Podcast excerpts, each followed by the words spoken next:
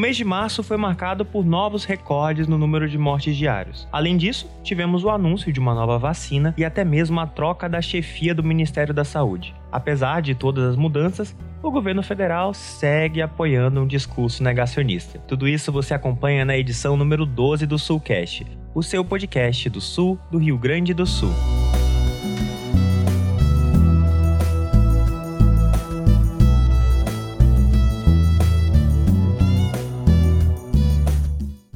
E aí, pessoal, sejam todos bem-vindos para nossa edição de número 12 do Soulcast. Vocês devem ter percebido nossa ausência durante as últimas semanas e a explicação para isso ela é muito simples. Mesmo que a gente tente entregar o conteúdo da forma mais profissional possível, esse ainda é um trabalho voluntário. E mesmo que a gente faça com todo o amor do mundo, de vez em quando a gente também precisa de um tempinho. Mas enfim, estamos de volta e quando eu falo isso, eu quero dizer óbvio que eu não tô sozinho.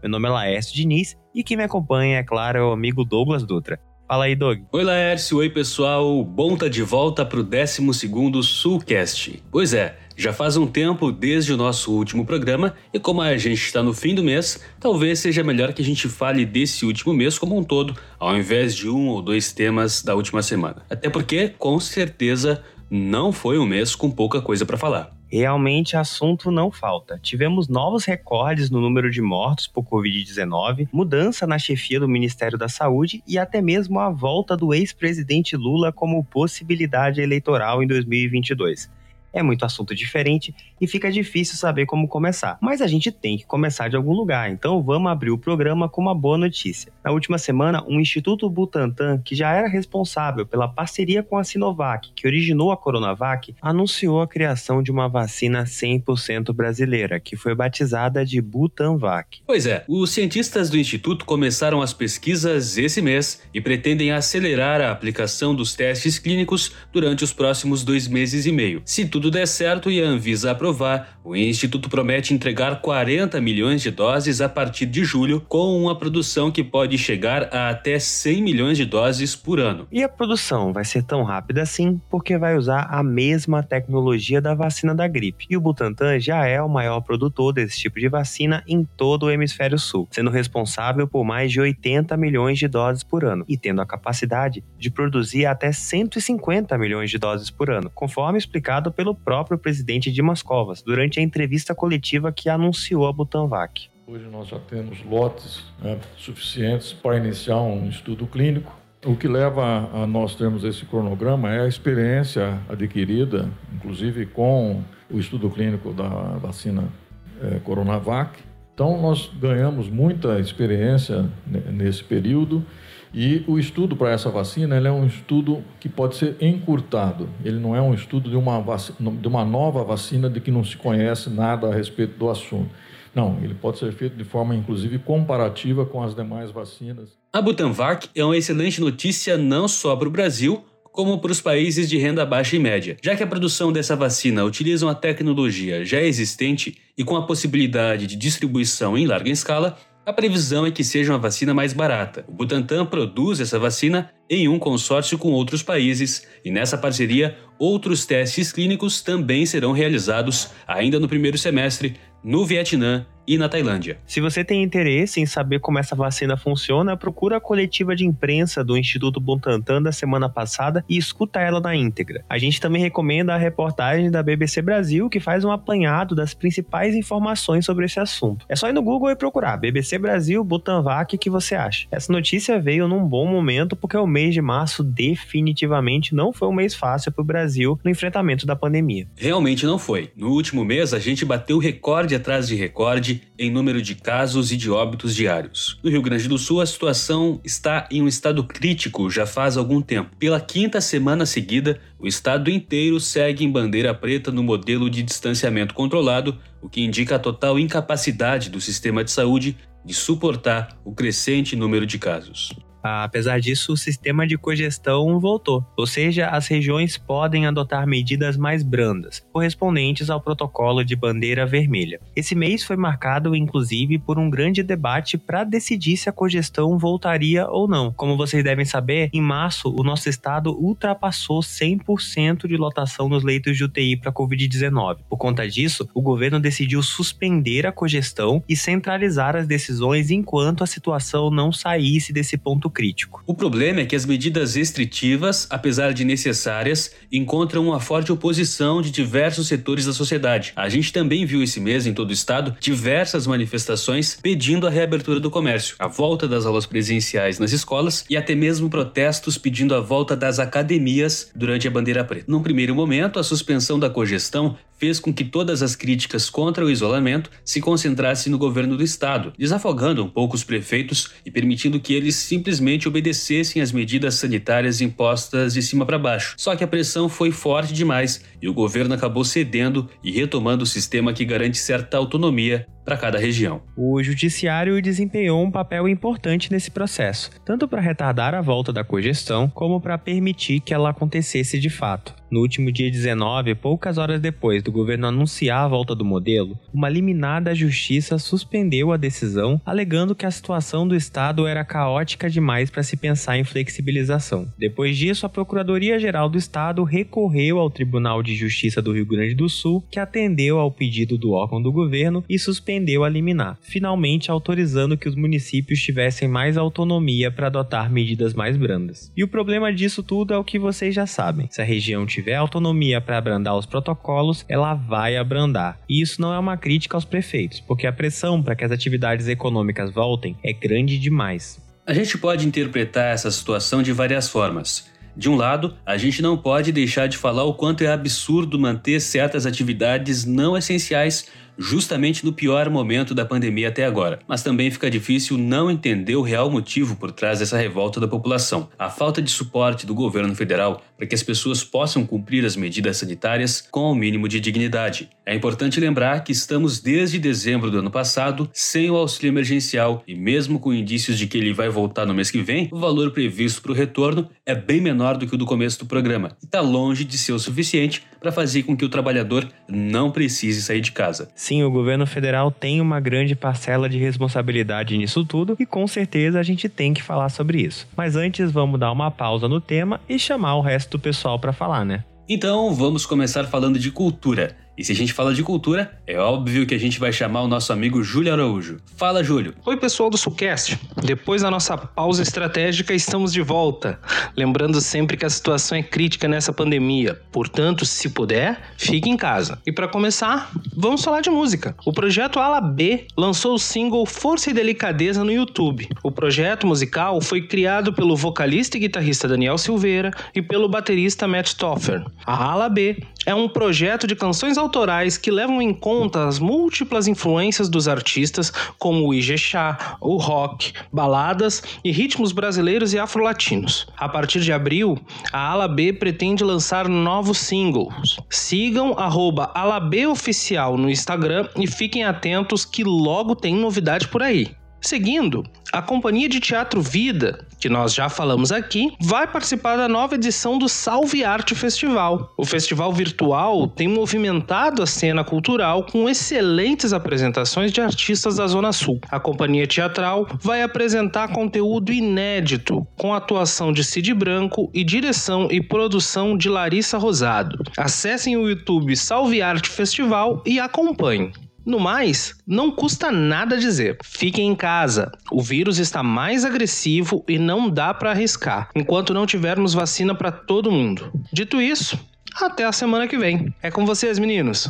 Valeu, Júlio. E agora é a vez do nosso Douglas número 2, o amigo Douglas Rafael, falar sobre o futebol do nosso estado que não parou esse mês. Douglas, pode falar, amigo. Fala galera, tudo certo? Sulcast de volta após uma rodada de Campeonato Gaúcho marcada por confrontos da dupla Brapel com a dupla Grenal. E é sobre isso que nós falaremos a partir de agora. No estádio Bento Freitas, o Chavante recebeu o ofensivo Inter do técnico Miguel Ángel Ramírez e até fez um bom jogo. Mas a falha de marcação que resultou no gol de Abel Hernandes, sofrido logo aos dois minutos de jogo, comprometeu o enfrentamento. O Brasil até chegou ao empate aos 15 do primeiro tempo, em pênalti sofrido por Neto e convertido por Bruno Paraíba. No entanto, a qualidade do elenco colorado fez a diferença. Aos 22 minutos do segundo tempo, Maurício cruzou e a bola sobrou para o pelotense Rodrigo Dourado, o melhor em campo, marcar para o Inter. Neto grande destaque do jogo pelo lado rubro-negro,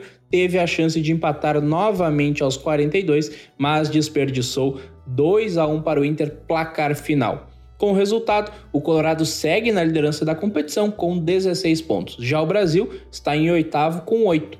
Ambas as equipes voltam a campo na próxima quarta-feira, a partir das 20 horas o Inter recebe no Beira-Rio o São José de Porto Alegre, enquanto o Chavante vai a Erechim enfrentar o Ipiranga. Já o Pelotas, que após demitir Ricardo Cobalcini apresentou Rafael Jacques, foi a Porto Alegre com a dura missão de buscar a recuperação no campeonato diante do Grêmio. A estratégia do Lobo de entregar a bola, marcar a recuada e buscar os contra-ataques deu certo por quase 70 minutos. Durante todo o primeiro tempo, o Grêmio teve a posse da bola, cerca de 70%, mas só conseguiu fazer cruzamentos na área sem criar grandes chances. E foi assim por mais 21 minutos do segundo tempo. Isso até que o jovem centroavante Ricardinho abriu o placar para o tricolor. Aí, em apenas 12 minutos, a até então suada vitória gremista virou uma goleada. Aos 25, a zaga Áureo Cerulha foi sair jogando, Maurício errou e Alisson ampliou. Seis minutos depois, Diego Souza marcou novamente em cobrança de falta. Por fim, aos 31, Ferreirinha fez um golaço e deu números finais ao jogo. Grêmio 4, Pelotas 0. A polêmica ficou por conta da arbitragem. Aos 10 minutos, quando a partida ainda estava 0 a 0, Marcelo apareceu por trás da zaga gremista e foi derrubado por Heitor dentro da área. O árbitro Heleno Todeschini, no entanto, marcou falta fora da área. Independente disso, com o resultado, o Grêmio segue na vice-liderança da competição com 13 pontos. O tricolor volta a jogar na quarta, fora de casa, contra o São Luís de Juí, às 22 horas. Já o Pelotas agora ocupa a penúltima posição com apenas 6 pontos. O Áureo Cerulho entra em campo novamente na quinta, às 22 horas, quando recebe o Esportivo na Boca do Lobo em duelo direto contra o rebaixamento. Agora, uma pitada de opinião sobre os confrontos. Antes de mais nada, fica a curiosidade. Parece que os times de Pelotas decidiram endurecer com o Inter e facilitar a vida do Grêmio neste gauchão. O Chavante, apesar da derrota, tem boas notícias. A principal delas é o atacante Neto. É preciso lembrar que o Brasil não é mais aquele time do interior que vive de gauchão. O clube hoje prepara-se para disputas nacionais e sua prioridade é a Série B do brasileiro. Então, o estadual é para isso mesmo, experimentar. E se o grupo ainda é insuficiente para a segunda divisão, ele tem sim bons valores. Enquanto isso, o Inter de Ramires também segue fazendo suas experiências.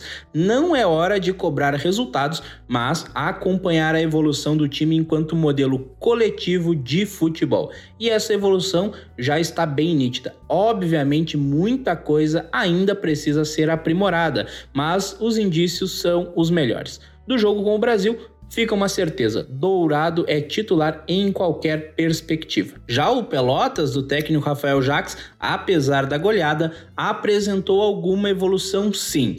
Parece loucura dizer que um time que tomou 4 a 0 melhorou no aspecto defensivo. Mas se analisarmos os jogos anteriores e levando-se em conta que do outro lado está um time da Série A do brasileiro, o Lobo sim foi mais sólido defensivamente. Se mantiver isso e melhorar no terço ofensivo do campo, dá sim para escapar do rebaixamento. Quanto ao Grêmio, que tem uma decisão começando já na próxima semana, diante do bom time do Independiente Del Valle em busca de uma vaga na fase de grupos da Libertadores, mas que frente a um time que luta contra o rebaixamento no gauchão, venceu muito mais na força de seu conjunto e até no melhor condicionamento físico do que nas soluções táticas e técnicas criadas dentro de campo, os indicativos não são nada bons. O alerta está ligado. Se não melhorar, já vai ficar pelo caminho. Por hoje é isso. Nos encontramos aqui na semana que vem para falar da rodada de clássicos no Gauchão. Tem Brapel, tem Caju, tem Grenal. A gente se encontra lá para falar disso tudo. Um abraço. Valeu, Douglas. E para encerrar os nossos quadros, está na hora de falar sobre as notícias internacionais. Ou seja, está na hora de chamar a Adi Ferrer. Olá Douglas, olá Laércio. Essa semana um fato inusitado piorou ainda mais o abastecimento mundial de insumos. O navio cargueiro Ever Given encalhou no canal de Suez, no Egito, por uma forte tempestade de areia que dificultou a visibilidade. No dia que eu tô gravando isso, no sábado 27 de março, quase 250 barcos aguardavam para acessar o canal tanto pelo norte, no mar Mediterrâneo, quanto pelo sul, no Mar Vermelho. A autoridade autoridade do Canal de Suez já suspendeu a navegação por via marítima e afirmou estar fazendo de tudo para desencalhar o navio, que tem mais de 400 metros de comprimento e capacidade para levar 224 mil toneladas. Os Estados Unidos, que são responsáveis pelo tráfico marítimo na região do Oriente Médio, já ofereceu ajuda ao Egito. Para entender o tamanho do problema, é preciso entender a importância do Canal de Suez. O canal foi construído artificialmente concebido quando o Egito estava sob o controle do Império Otomano, que começou a funcionar em 1869 para facilitar o trânsito de mercadorias entre a Ásia, a Europa e o leste dos Estados Unidos. Ele corta o Egito para conectar o Mar Mediterrâneo ao Mar Vermelho e assim os oceanos Atlântico e Índico. O Canal de Suez é o canal mais longo do mundo e leva de 13 a 15 horas para atravessá-lo. Cerca de 12% do comércio mundial passa pelo canal por ano, com diversos produtos como automóveis, café, papel higiênico. Com o canal fechado, os portos da Europa, do Oriente Médio e da Ásia estão congestionados. Isso deve causar um prejuízo de mais de 9 bilhões de dólares em mercadorias por dia em que o canal fique fechado. O canal é o meio mais importante de transporte de petróleo entre o Oriente Médio e a Europa, e os efeitos do bloqueio já podem ser sentidos no preço do petróleo, que tem oscilado diariamente. A perspectiva é que o Ever Given só consiga ser retirado em uma semana. Até lá, nenhuma mercadoria é exportada da Europa para o extremo Oriente e vice-versa. Por hoje é só, agora é com vocês, Laércio e Douglas. Valeu, Ad. Agora sim, vamos retomar o assunto. Como a gente falou agora há pouco, a flexibilização das medidas sanitárias era inevitável se a gente levar em conta a falta de suporte do governo federal para garantir o sustento das famílias nesse momento de crise. Sem esse suporte, o trabalhador e o pequeno empresário eles não têm alternativa senão protestar para que possam voltar a trabalhar. É, e o mais grave é que o governo não só não ajuda, como também atrapalha o trabalho dos governantes locais. Sempre que pode, o presidente usa seus discursos públicos e publicações nas redes sociais para atacar prefeitos e governadores que tentam adotar protocolos de distanciamento social. Só isso já seria muito ruim, porque a gente sabe o poder que o presidente tem para convencer os seus apoiadores das suas ideias. Mas infelizmente o governo não se limitou a fazer discurso. O presidente Jair Bolsonaro acionou o STF para tentar derrubar decretos impostos por governadores do Distrito Federal, Bahia e Rio Grande do Sul. O presidente quer com isso que o STF estabeleça que apenas uma lei aprovada pelo Legislativo Federal tem o poder de fechar atividades, invalidando todos os decretos estaduais nesse sentido. Na prática, isso tornaria o combate da pandemia mais difícil do que já é. Já imaginou se cada decisão de fechamento de atividades precisasse passar por todos os trâmites de um projeto de lei? Isso faria com que várias restrições simplesmente não acontecessem ou, na melhor das hipóteses, demorassem semanas até serem aplicadas de fato. Pois é, e é importante lembrar que essas ações do governo vêm no pior momento da pandemia até agora. E quem está falando isso não sou eu. A Fundação Oswaldo Cruz, por exemplo, declarou nos últimos dias que o Brasil passa passa pelo maior colapso sanitário e hospitalar da sua história. 15 estados estão com taxas de ocupação de UTI iguais ou superiores a 90%. Nos grandes centros urbanos, a situação é ainda pior. 19 capitais estão com mais de 90% de lotação de leitos. É claro que administrar um país durante uma crise desse tamanho não é fácil, mas não dá para tirar a responsabilidade do governo federal. 10,3% das mortes notificadas pelo mundo todo por Covid-19 são no Brasil, sendo que o país corresponde por apenas 3% da população global. Como a situação atingiu o pico nesse mês, o governo foi obrigado a mudar um pouco o próprio discurso. Claro que a gente não tem uma bola de cristal para saber exatamente o que passa na cabeça do presidente para ele tomar cada decisão que ele toma, mas a gente pode sim analisar o contexto e tentar supor quais são as motivações por trás de cada mudança. E quem acompanha os pronunciamentos do presidente sabe que houve uma mudança evidente no discurso discurso durante o último mês. Apesar de manter a oposição ao distanciamento social, Bolsonaro e seus aliados agora reconhecem a importância da vacina e até mesmo aliviaram o tratamento com a imprensa, que vem sendo hostilizada desde o começo da pandemia pelo governo. Se você perguntar para pessoas diferentes sobre as razões que levaram a essa mudança no discurso, é bem provável que elas vão te dar respostas diferentes. Algumas pessoas vão dizer que isso é apenas uma manobra do governo em tentar capitalizar em cima de políticas públicas que fez oposição, como foi o caso do auxílio emergencial. Outras vão dizer que essa mudança é fruto da pressão da sua base de apoio no Congresso, que não é formada apenas por políticos bolsonaristas, como também por vários outros partidos de centro-direita que não compactuam com as falas negacionistas do governo. O real motivo sobre a mudança de tom só o próprio presidente sabe, mas provavelmente é uma soma desses e de outros fatores. Se a gente tivesse que personalizar as razões por trás desse amansamento, provavelmente chegaríamos em dois nomes: João Dória e Lula. O primeiro a gente até falou no último programa. O governador tem vontade de disputar a presidência e vem ganhando cada vez mais visibilidade por conta das conquistas do Instituto Butantan, que resultaram primeiro na Coronavac e mais recentemente na Butanvac. Se você pensar a categoria político de direita, o João Dória vem se apresentado como alternativa moderada ao bolsonarismo fanático, e o sucesso da vacina pode alavancar uma possível candidatura dele, ainda mais se a gente levar em conta a última eleição municipal, que revelou uma tendência em apostar em candidaturas consideradas moderadas. Agora, se a gente pensar a categoria político com forte apelo popular, o nome do ex-presidente Lula aparece com força depois que o STF anulou as acusações contra ele, deixando ele elegível para as próximas eleições. E não dá nem para fingir que esse fato não abalou o Planalto,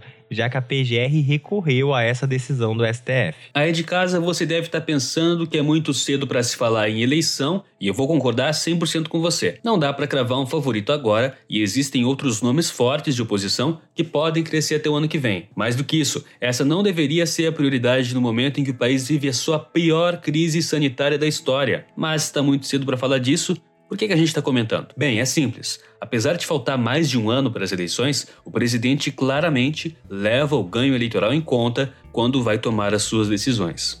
Com certeza, isso ficou evidente esse mês quando o governo federal procurou um sucessor para o ministro da Saúde, Eduardo Pazuello. O ministro foi o terceiro responsável pela pasta desde o começo da pandemia e já havia sido criticado várias vezes, até por aliados de Bolsonaro, mas ele tinha a confiança do presidente mesmo com a rápida escalada no número de casos. Com as fortes críticas de Dória e de outros governadores, além de atritos dentro da própria base por conta do desempenho do ministro, ficou difícil manter Pazuello no cargo por mais que o presidente quisesse continuar com ele. Depois da decisão do STF que retirou as acusações do Lula, o ex-presidente também discursou e criticou fortemente a gestão de crise do governo. Esse fato certamente acelerou a queda do ex-ministro, que já era inevitável. No primeiro momento, o presidente atendeu os pedidos de alguns aliados e entrevistou a cardiologista Ludmila Rajar para substituir Pazuello. A médica, no entanto, anunciou que recusou a oferta por não ter convergência técnica com o governo. O curioso é que, durante essa entrevista, segundo a reportagem do jornal Poder 360, o presidente manifestou seu desejo de evitar o lockdown no Nordeste, temendo que isso fosse prejudicar suas chances de reeleição. É, basicamente o governo tentou atender os pedidos da base aliada por uma gestão mais técnica, mas voltou atrás no momento que percebeu que a médica não pretendia jogar o diploma no lixo e ir contra recomendações científicas. Ou seja, não ia defender o fim do isolamento e muito menos tratamento precoce.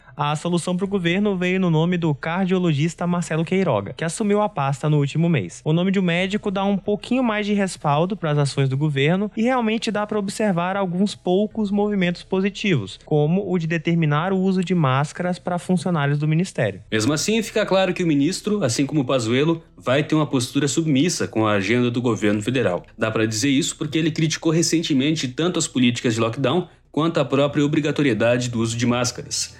Cada vez fica mais claro que pouco importa quem estiver à frente do Ministério da Saúde. Se o governo não começar a pautar suas decisões pela ciência, a gente vai continuar fracassando no combate à pandemia. Pois é, mesmo que a postura do governo atualmente esteja mais moderada do que já foi, ela está muito, mas muito longe de ser minimamente satisfatória. Não basta defender a vacina, é preciso defender também o isolamento social e garantir um auxílio que realmente permita que o trabalhador fique em casa com dignidade.